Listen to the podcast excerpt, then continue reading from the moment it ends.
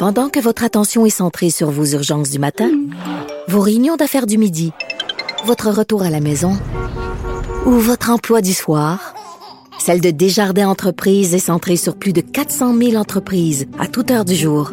Grâce à notre connaissance des secteurs d'activité et à notre accompagnement spécialisé, nous aidons les entrepreneurs à relever chaque défi pour qu'ils puissent rester centrés sur ce qui compte, le développement de leur entreprise.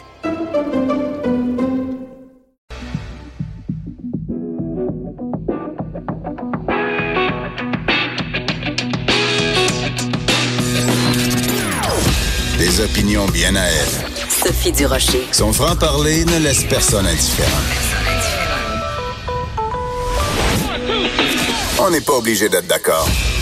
Bonjour tout le monde, c'est Sophie Durocher. On est aujourd'hui le vendredi 21 juin 2019. Merci beaucoup d'avoir choisi Cube et merci d'avoir choisi l'émission. On n'est pas obligé d'être d'accord. En plus, c'est la dernière euh, de la saison et euh, on va prendre une petite pause. Je vais prendre une petite pause pendant deux mois. On va se retrouver euh, quelque part euh, au mois d'août. Alors, je voudrais commencer cette émission par la fin. commencer par vous dire merci d'avoir été fidèle euh, à cette nouvelle station de radio, de radio numérique.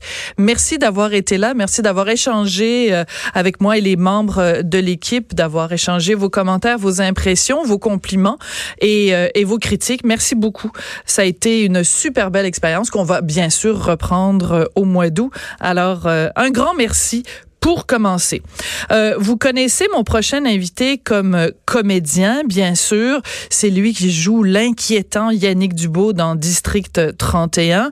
Mais euh, cet été, il va euh, être les deux pieds dans la vraie vie, puisqu'il va commencer euh, au mois de juillet euh, les enregistrements d'une docu-réalité de 10 épisodes. Ça va être diffusé en 2020 sur euh, Moi et compagnie. En fait, c'est une docu-réalité dans laquelle on va suivre des survivalistes. Alors, si vous savez pas c'est quoi un survivaliste, ben, Patrice Godin va nous donner la réponse. Bonjour, Patrice, comment allez-vous? Ça va bien toi-même? Très. Ah, ben, si tu me tutoies, on va se tutoyer alors. Ah, excuse-moi, ben d'accord. Ben non, il y a aucun ça va problème. on va être plus à l'aise. Ben oui, on est tellement plus à l'aise euh, en, en, tu- en tutoiement.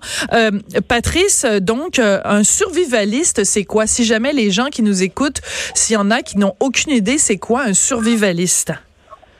Bien, c'est des gens qui se qui se préparent à, à toutes sortes de catastrophes. euh, qui euh, qui il y a plusieurs niveaux de survivalistes. Il y en a qui sont plus de base, qui sont prêts à à subvenir à leurs besoins euh, pendant quelques quelques jours, semaines, quelques mois. Et il y en a qui qui vont jusqu'à se préparer euh, pour des catastrophes majeures et qui vont être prêts pour euh, les 25 prochaines années. Là. Ouais, mais toi, la raison pour laquelle tu vas animer cette docu-réalité, c'est que t'es es, quelqu'un qui euh, peut aussi euh, se, se débrouiller tout seul, parce que quand tu fais des ultramarathons, tu fais des ultramarathons, ce qu'on appelle semi-autonomes, c'est-à-dire que tu es capable de transporter avec toi sur ton ton dos ce qu'il te faut pour survivre. Donc c'est c'est ce côté-là que tu as en commun avec ces gens-là, pas le côté mettons théorie du complot ou euh, apocalypse. Non, non, non, non. Moi, c'est ça. Moi, je suis pas dans, je suis pas dans l'apocalypse. Ou alors, mais, mais seulement,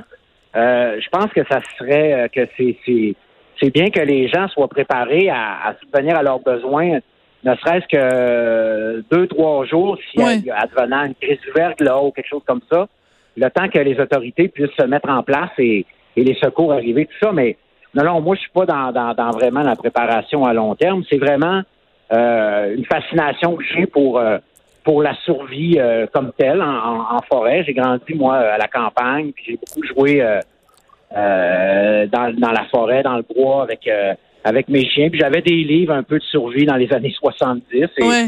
et je trouvais ça intéressant. Puis comme coureur d'ultramarathon, ben je dois être capable de me débrouiller advenant un, un pépin majeur si je me perds, par exemple, ou quelque chose comme ça. Donc euh, je suis capable de m'arranger. Je serais capable de, de- de- je pense, de m'en sortir assez bien. Ouais. Maintenant, euh, à long terme, c'est une autre histoire. Oui, mais ça c'est assez particulier parce que quand tu racontes ton enfance justement euh, plus à la campagne, être capable de se débrouiller, mettons euh, en forêt.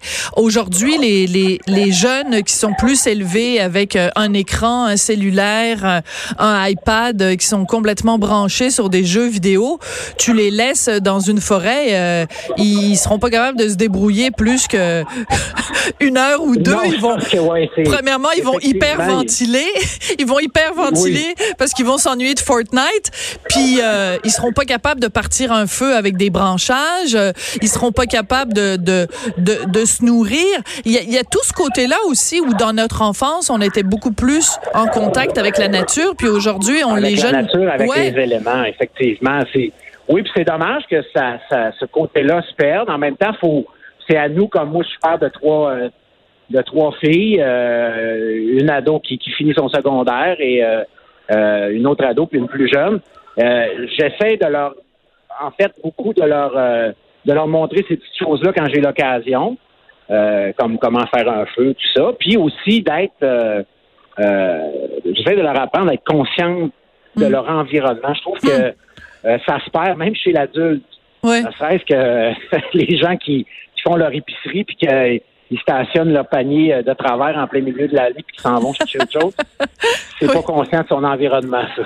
Oui, non, je comprends ce que tu veux dire. On a, on est tellement, euh, on vit tellement dans le virtuel que des fois, quand on est dans le réel, euh, on, on, on perd On un petit peu. qu'il y a des gens autour, oui. Ouais. Ouais, Donc, il y a exactement. un peu de ça aussi dans, dans, la, dans, dans, dans le côté survie. Moi, ce que je vois, c'est, c'est sans être paranoïaque, puis sans, euh, sans, sans euh, virer fou non plus, puis avoir peur du moindre pas qu'on fait. C'est de savoir, mettons, au cinéma, la sortie de secours est là. Euh, Hmm. Qu'est-ce qui arrive si le feu prend? Qu'est-ce que je fais? Où je vais? Euh, tu sais, euh, bon, on l'a vu ici, on, jusqu'à maintenant, on va toucher du bois, mais euh, on a été épargné par des, des, des, des, des, des- des grands, des graves attentats, mais il y a des gens euh, qui l'ont qui l'ont vécu. Puis qu'est-ce qu'on fait quand euh, on est dans une situation? C'est là, je vais dans l'extrême, là, mais il y a plein de situations où il faut être vraiment conscient puis voir qu'est-ce qui se passe autour, sans toutefois être euh, paranoïaque ou, Mm. Ou virer fou avec ça. Là. Mais toi, comme animateur, ton rôle, c'est de pas porter de jugement sur les gens que tu vas nous présenter dans cette série-là.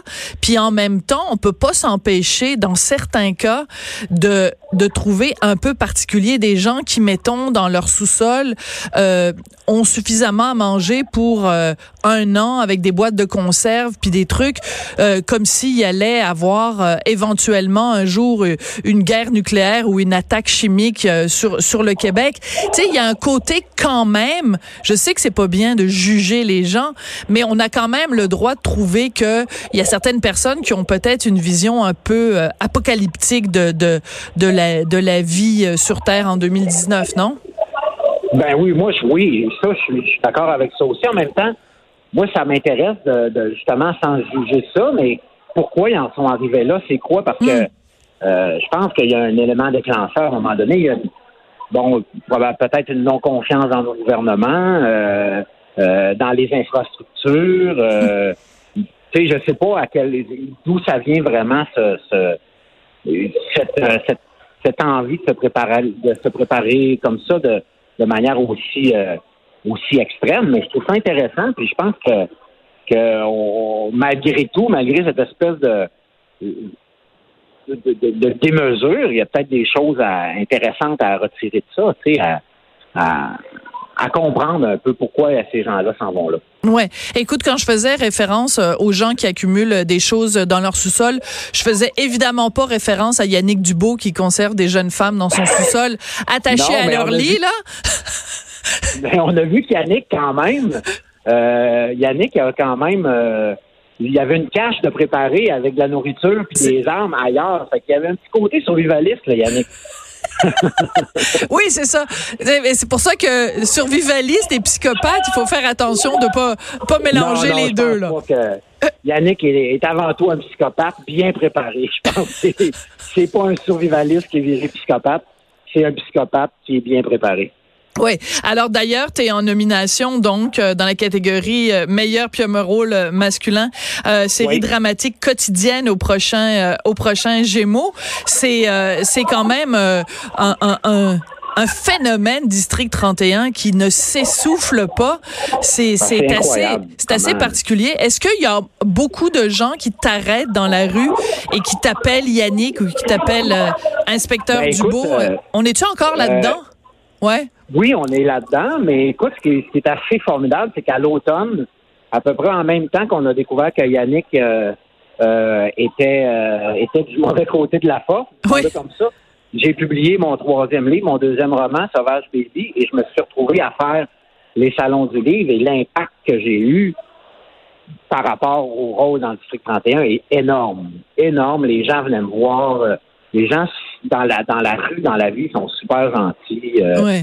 Euh, tu sais, c'est ceux qui font euh, on taillit, mais on aime ça taillir. Puis, tu sais, il y a vraiment eu une espèce de, de un engouement pour pour cette série-là qui est énorme. Puis, puis moi, ben, par j'ai eu la chance de de jouer cette espèce de personnage-là qui est qui est fascinant. Puis on est fasciné par le mal. Alors, je pense que ça, ça autant ça répugne, autant ça fascine les gens. Donc, c'est très intéressant, très intéressant à vivre. Puis, honnêtement, je m'attendais pas du tout à ça et très touché par euh, parce que parce qu'il parce qu'il arrive avec ce personnage-là.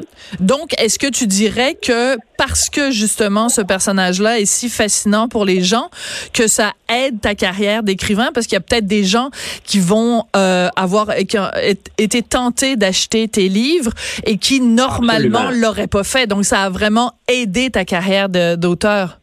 Ah, cette année, absolument. Puis euh, c'est euh, c'est un côté euh, très positif. Tu sais, ça a fait des gens qui lisent pas. J'ai trois livres, un sur la course, deux romans.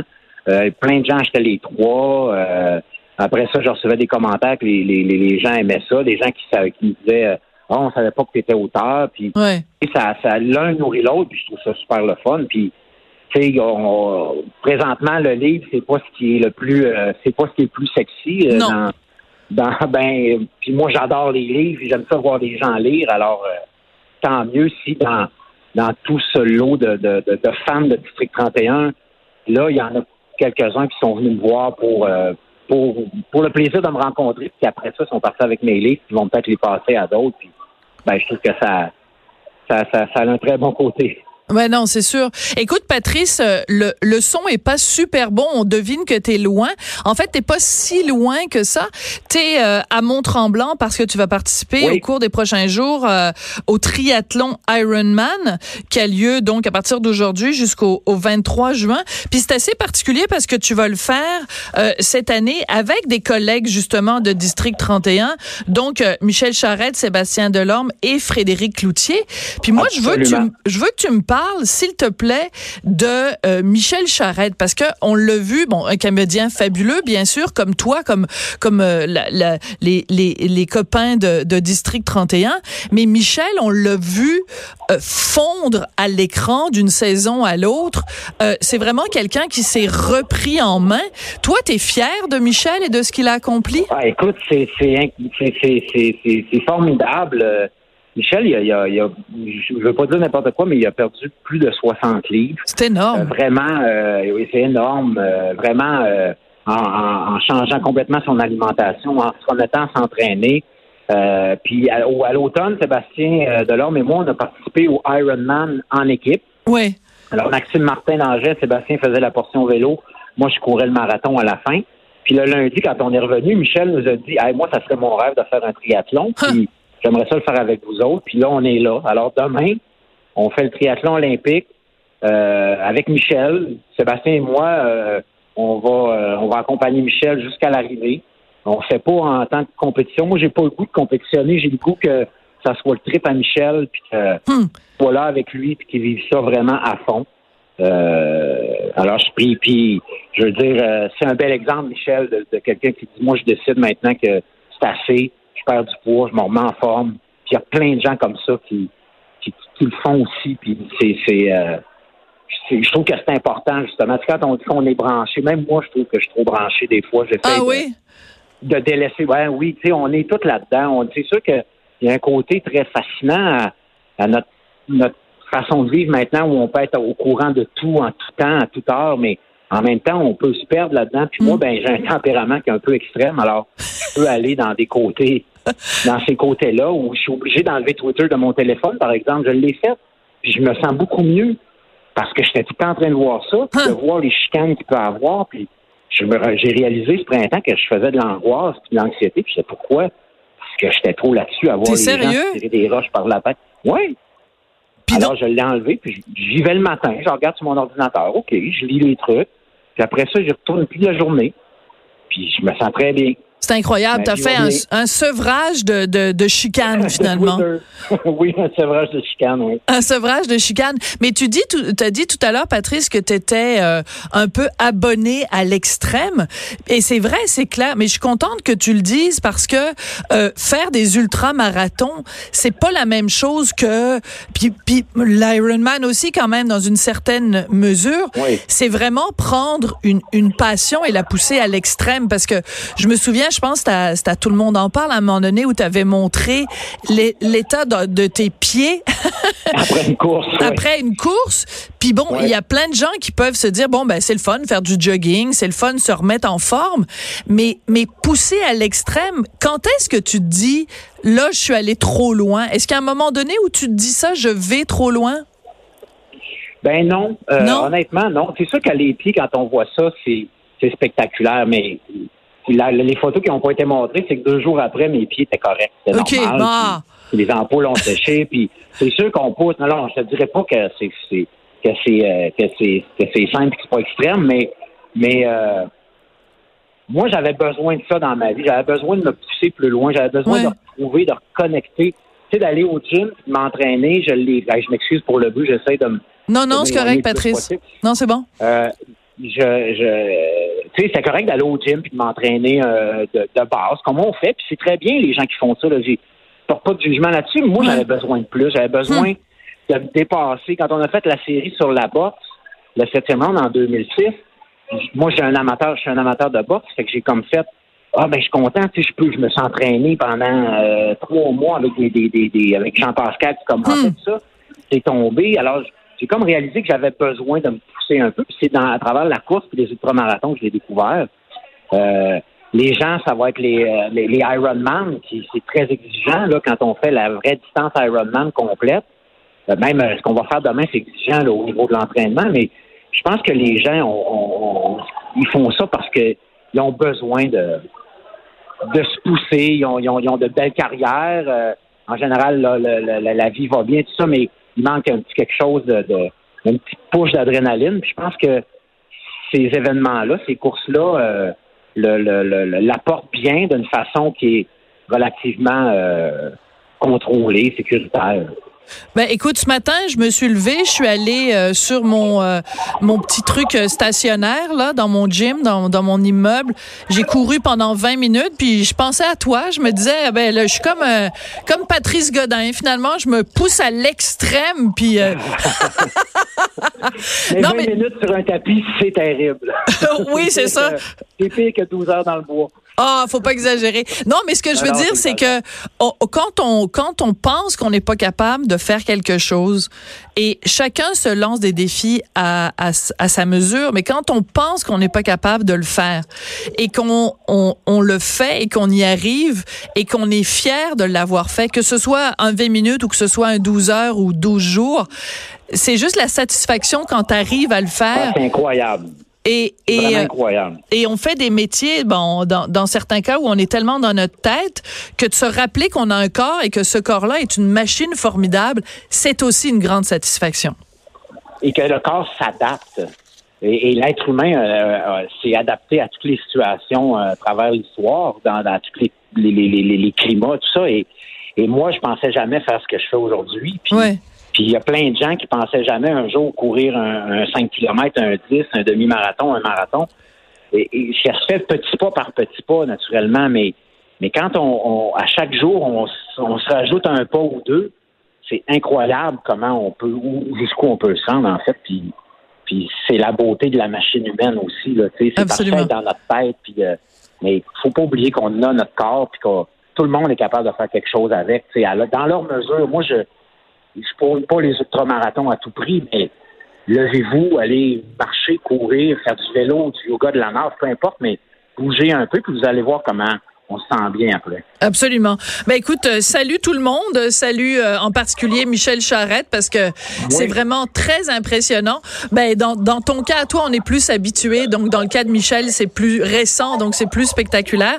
Mais euh, écoute, bonne course et natation et vélo donc au cours des prochains jours. Et puis ben écoute, on regardera ça en 2020 donc à moi et compagnie les survivalistes. Puis on a bien hâte évidemment au retour de District 31. Merci Patrice Godin d'avoir pris le temps de nous parler aujourd'hui. Merci Sophie, puis bonnes vacances. Merci, bon été à toi aussi. Le comédien euh, Patrice Godin, c'est drôle, hein? C'est comme le phénomène Séraphin à une certaine époque. C'est sûr qu'on voit Patrice Godin, puis on voit Yannick Dubo. On se demande toujours euh, qui est dans son sous-sol. Après la pause, on parle avec Régent Parent qui réagit à cette euh, décision de la commission scolaire de Montréal à CSDM qui dit nanana, nous on l'appliquera pas la loi 21. La réaction de Régent Hébert après la pause. Régent Parent après la